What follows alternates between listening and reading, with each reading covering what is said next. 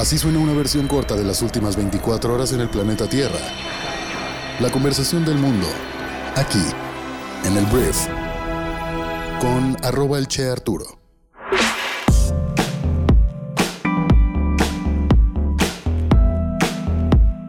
Hola, muy buenos días, bienvenidas, bienvenidos a esto que es el Brief para este martes 26 de abril. En este programa vas a poder informarte con las noticias más importantes del día, invirtiendo unos cuantos minutos. Yo soy Arturo Salazar, soy tu anfitrión y uno de los fundadores de Briefy, que es la plataforma que desarrolla tus habilidades de negocios rápidamente. Y bueno, estamos listos, gracias por estar aquí y vamos a empezar con esto que es el Brief. Empecemos hablando de Andrés Manuel López Obrador y el señor Donald Trump. Donaldo, el expresidente más naranja del mundo, Donald Trump, que son el tema del día de hoy. ¿Por qué? El señor Donaldo está en estos momentos, en estas semanas, en campaña. Todavía no para él, para volver a la presidencia, sino apoyando a algunas personas republicanas que quieren pues ganar a las elecciones que están ya a punto de ocurrir este año. Son elecciones legislativas en Estados Unidos. Y al señor Donaldo se le ocurrió presumir en un mitin el haber doblado al gobierno del presidente Andrés Manuel López Obrador después de amenazarlo con imponer aranceles a las importaciones mexicanas en 2019 si no endurecía sus medidas de control a la migración indocumentada. Esto fue en Ohio eh, hizo un recuento de la negociación con una delegación encabezada por el canciller Marcelo Ebrard en junio del año 2019, tras la cual el gobierno mexicano desplegó 25.000 soldados en sus fronteras sur y norte, además de acceder al programa Quédate en México. Donaldo lo que sí hizo fue ser bastante agresivo con la forma en que contó su historia. Donaldo dijo, nunca he visto a nadie doblarse así. Vino a verme el máximo representante de México, justo debajo del puesto más alto, justo debajo del presidente.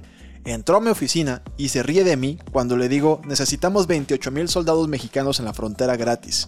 Él me miró y me dijo algo como, ¿desplegar soldados gratis? ¿Por qué haríamos eso en México? Le dije, necesitamos algo llamado Quédate en México, fue lo que dijo Donaldo. Durante la visita de Ebrard, ambos gobiernos nunca hicieron pública una reunión de este tipo en la Casa Blanca. Trump dijo haberle hecho una amenaza al representante del gobierno mexicano un viernes a principios de junio asegurando que Estados Unidos impondría los aranceles a las importaciones mexicanas iniciando el siguiente lunes por la mañana. Esto fue lo que dijo Donaldo. Entonces los encabezados del día de ayer fueron presume Trump doblar a AMLO. Y estuvo un poquito fuerte el roast en contra de Andrés Manuel López Obrador. ¿Qué es lo que sucedió en respuesta? El presidente de México descartó que sea una falta de respeto el que Donald Trump presumiera haber doblado a su gobierno. Señaló que el republicano le cae bien aunque es capitalista, pero aseguró que no permitirá que partidos en Estados Unidos traten a México como piñata. En conferencia de prensa, pues aseveró que hay candidatos en Estados Unidos que buscan sacar raja de las fobias y racismo y pidió a la comunidad hispana no votar por partidos que maltraten a México. Un reportero le preguntó a AMLO, ¿se excedió Donald Trump? No, no, él es así y hay que ver las circunstancias.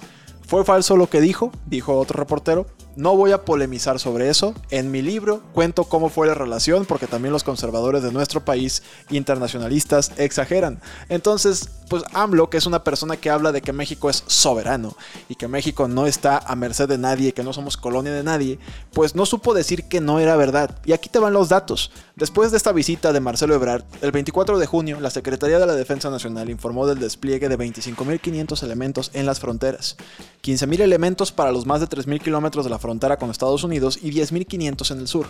Meses más tarde, durante el informe mensual de seguridad, la institución, a cargo de Luis Crescencio Sandoval, informó que en las fronteras había un despliegue de 28.395 elementos de las Fuerzas Armadas, que correspondía al 20% del total que tenía en territorio mexicano.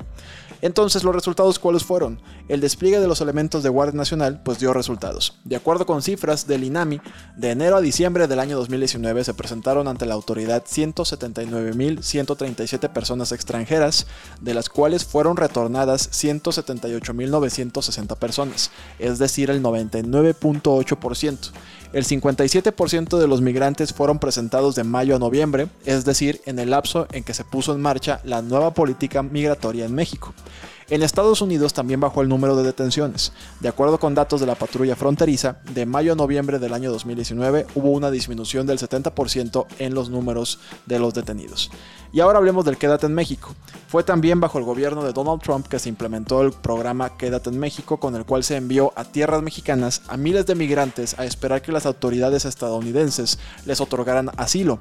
Y tal vez recordarás una serie de campamentos que había en las fronteras como Tijuana, de personas indocumentadas que pues estaban ahí esperando que un proceso en Estados Unidos que es larguísimo y muchas veces interminable, pues les dijera que tenían derecho a pasar legalmente o no tenían derecho a pasar legalmente a Estados Unidos. Entonces todo esto fue lo que sucedió. Al gobierno de México realmente lo que no le gustó fue el tono de Donald Trump. Pero todo esto pasó. Y es bastante evidente que pasó. Ayer Marcelo Ebrard, el protagonista de esta historia que contó en Ohio Donald Trump, rechazó lo manifestado por Donaldo y le adjudicó sus dichos a que es un hombre en campaña agitando el antimexicanismo. En este gobierno somos patriotas, que ahorita patriota es la palabra favorita de la 4T, y no tenemos nada de qué avergonzarnos. Muy orgulloso de servir a México y formar parte del equipo del presidente López Obrador, fue lo que dijo el canciller, sin muchos elementos más para decir algo. Aquí lo que recibe el gobierno mexicano es un golpe importante por parte de Donaldo sobre la soberanía nacional de México. Debilita lo que está haciendo ahorita Morena para decir que, por ejemplo, los diputados federales que votaron en contra de la reforma eléctrica, pues son traidores a la patria. Traidores a la patria y todo lo que no sea a favor de Andrés Manuel es traidor a la patria porque pues no están viendo por los intereses, según la 4T y según Morena, no están viendo por los intereses del pueblo. Ok, ¿qué pasa cuando el 20% de la Guardia Nacional, que se supone que es para disminuir la inseguridad en México, es puesta como patrulla fronteriza y conviertes a México en un muro gigantesco para que la migración no pase a Estados Unidos y el gobierno de Estados Unidos no tenga una presión por parte de sus ciudadanos acerca de la migración ilegal, que es un tema súper candente y es un tema que siempre molesta a todos los presidentes. Ahí, ¿quién sería el traidor a la patria? ¿El gobierno federal de Andrés Manuel López Obrador entonces trabaja para Estados Unidos? Él dice que no, y todo el mundo dice que no, y Ebrard dice que son patriotas, pero nadie está diciendo que lo que dice Trump no es verdad. Andrés Manuel no lo dijo, Marcelo Ebrard tampoco pudo decir mucho más que está haciendo campaña, pero no negó que eso sucedió. Entonces Donaldo vino a pegarle fuerte a una narrativa que va a estar manejando Morena de aquí, al menos hasta las elecciones donde se van a decidir este año gobernadores en diferentes estados de México. Entonces, ¿quién dobla quién? ¿Quién es el traidor de dónde? Esto está calientito. De repente me sorprende un montón que la oposición neta no hace nada. O sea, tiene que venir Donaldo a, minarle el espacio a Andrés Manuel López Obrador. No porque yo sea anti-AMLO o no sea anti-AMLO, solamente que es increíble cómo no hay un contrapeso. ¿Sabes? Cómo van solos y cuando es un contrapeso no se nota mucho no perdura mucho el discurso. Pero bueno, eso fue el tema de quién dobla quién con Andrés Manuel López Obrador y eh, Donald Trump. Ahora voy a hablar de Morena. Porque Morena anunció este lunes que va a presentar una denuncia penal en contra de los 223 diputados federales que votaron en rechazo de la reforma eléctrica del presidente Andrés Manuel López Obrador, a quienes acusará de delito de traición a la patria. El dirigente nacional del partido, Mario Delgado, dijo en conferencia de prensa que el recurso estará listo esta semana y se basará en el artículo 123 del Código Penal Federal. Mario Delgado afirma que no podemos quedarnos de brazos cruzados. Hemos consultado a nuestros abogados y coinciden en que sí podemos presentar una demanda por el delito de traición a la patria, sustentado en el artículo 123 del Código Penal en contra de los 223 legisladores que votaron en contra de la reforma que trataba de regresarle la soberanía del sector eléctrico a nuestro país. Eso es lo que dice Mario Delgado. Digo, una cosa es denunciar y otra cosa es que suceda algo más. Y esto me suena tan electoral. Perdón, Mario, perdón, güey. Me imagino eres un patriota y quieres lo mejor para nuestro país. Pero me suena tan electoral lanzar esto en plena campaña electoral en diferentes partes de México. Pero bueno, derecho tienes de denunciar. Ahora vamos a ver qué, pues qué pasa. Siguiente tema, vamos a hablar ahora de Sélvame del tren.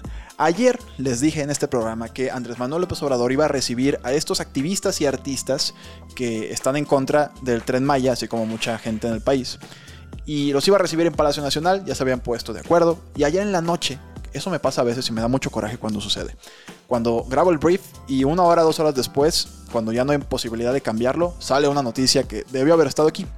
La noticia es que cancelaron la junta. No se hizo la machaca. No, no hubo desayuno con la gente de Selva del Tren. El presidente de México afirmó que canceló el diálogo con artistas y ambientalistas sobre el tren Maya en Palacio Nacional para evitar que conservadores corruptos quisieran utilizarnos. Acerca del diálogo, pues resultó que los que salieron en la televisión y los medios rechazaron el diálogo, dijeron que no. ¿Cómo se llama el actor? Andrés Manuel. ¿No sabes quién es Eugenio Derbez? Por favor, güey. No te hagas que no ubicas a la gente, güey. Entonces, querían que recibiéramos ambientalistas reales o supuestos, también que no sabemos, y que incluso tenemos ciertas dudas sobre su actuación. Entonces, lo mejor fue cancelar el diálogo para que no nos usen, porque ya sería el colmo que los conservadores corruptos quisieran utilizarlos. Andrés Manuel lo que hizo fue, al ver que diferentes artistas o diferentes invitados declararon públicamente que no asistirían a Palacio Nacional, pues al final suspendieron la reunión. Y pues mediáticamente hablando, no estoy muy seguro quién iba a usar a quién, ¿no? O sea, obviamente iban a salir de la reunión y cada quien iba a dar su versión de los hechos. Y aquí la pregunta sería, pues, ¿quién tiene más arrastre en este país? Si Eugenio Derbez y diferentes actores o Andrés Manuel López Obrador.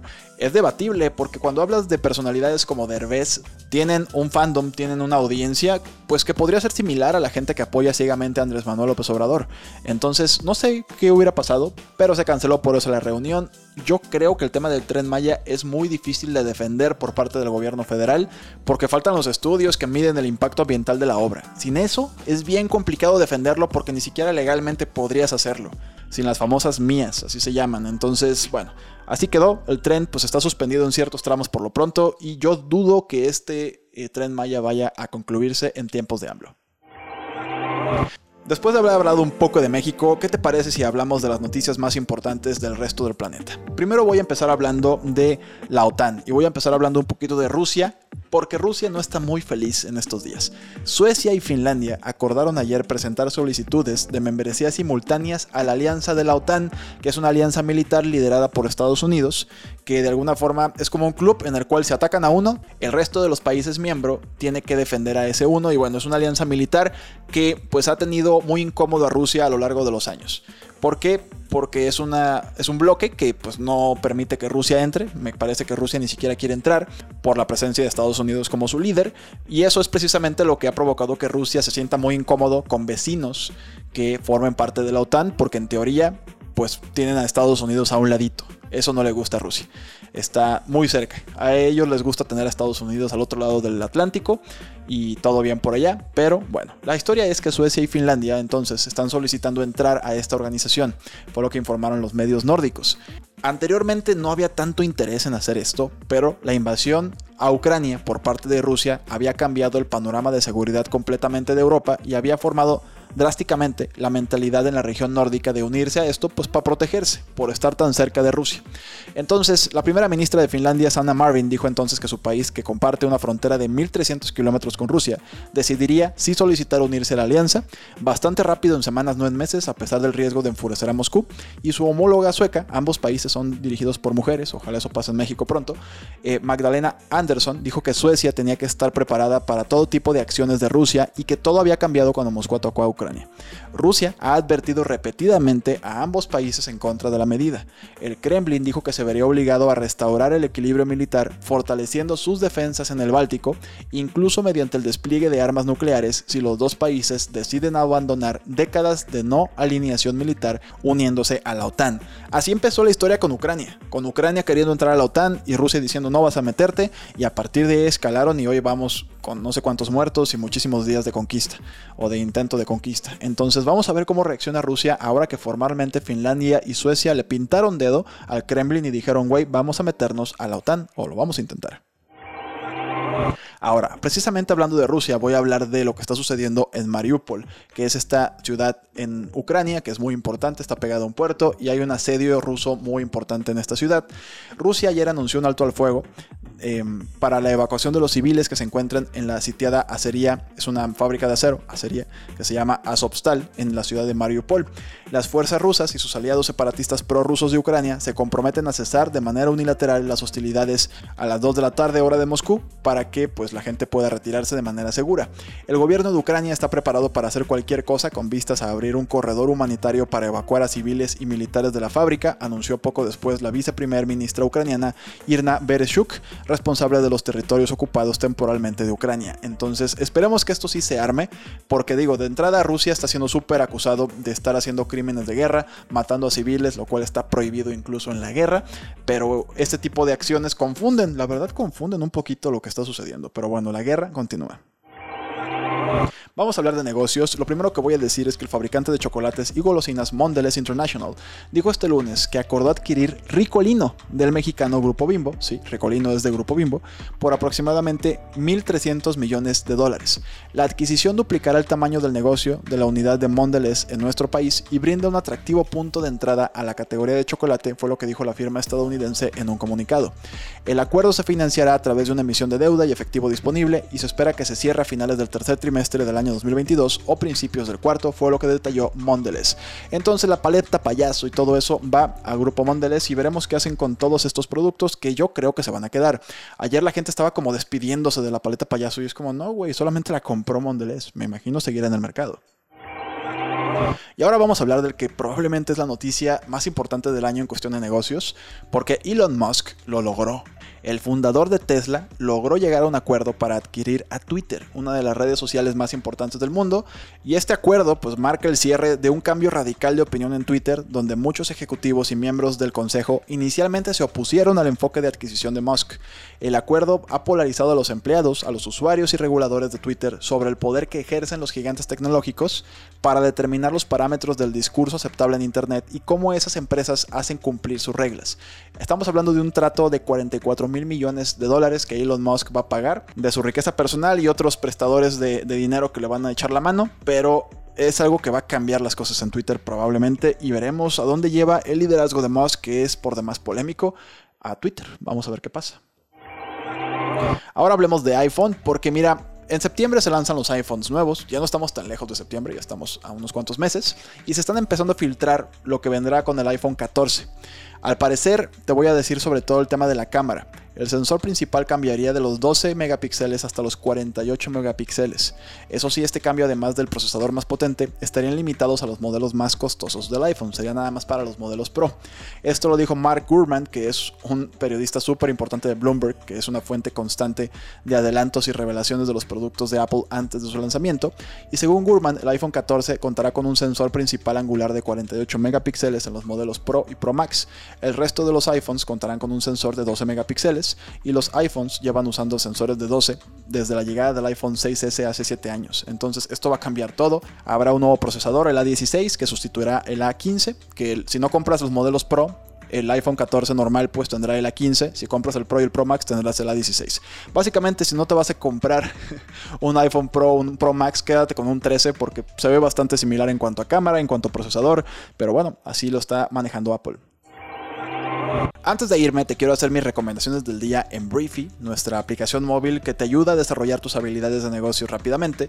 Lo primero que es un must es que vayas a escuchar el brief de negocios que se llama Kashink, que está nada más disponible en Briefy. Es un resumen de 7 minutos en el cual te informas con las noticias de mercados, empresas, startups más importantes del día. Pero también te recomiendo que vayas a leer un libro que se llama I Don't Agree o No Estoy de Acuerdo y es un libro que te explica cómo lograr grandes cosas a pesar de las diferencias en un equipo. Es un libro súper bueno para mejorar tu liderazgo, lo escribió Michael Brown. Y en Briefy puedes leer o escuchar lo más importante de este libro, lo que más te genera valor para tu día a día en 15 minutos. Y en segundo lugar, te recomiendo que vayas a leer o escuchar igual un artículo que se llama Cómo saber si debes escalar tu estrategia de ventas. Básicamente te da cuatro consejos Ian Gross y James Piacentino para que tú entiendas si lo que estás haciendo y que te sale bien tal vez en un proceso de ventas vale la pena invertirle para subirlo de nivel y exponenciar las ventas de tu negocio. Súper importante este artículo, muy recomendable. Y bueno, todo esto está en Briefy. Si todavía no formas parte de nuestra comunidad que se prepara con esta plataforma, te dejo un link aquí abajo para que la descargues en tu celular y formes parte de nuestra comunidad. Entonces, pues bueno, eso es todo. Muchísimas gracias por haber estado aquí este martes. Gracias por estar informado el día de hoy. Te va a cambiar la vida el estar informado todos los días, te lo prometo. Y nos escuchamos el día de mañana, ya miércoles, en la siguiente edición de esto que es el brief. Que tengas un excelente día. Yo soy Arturo. Adiós.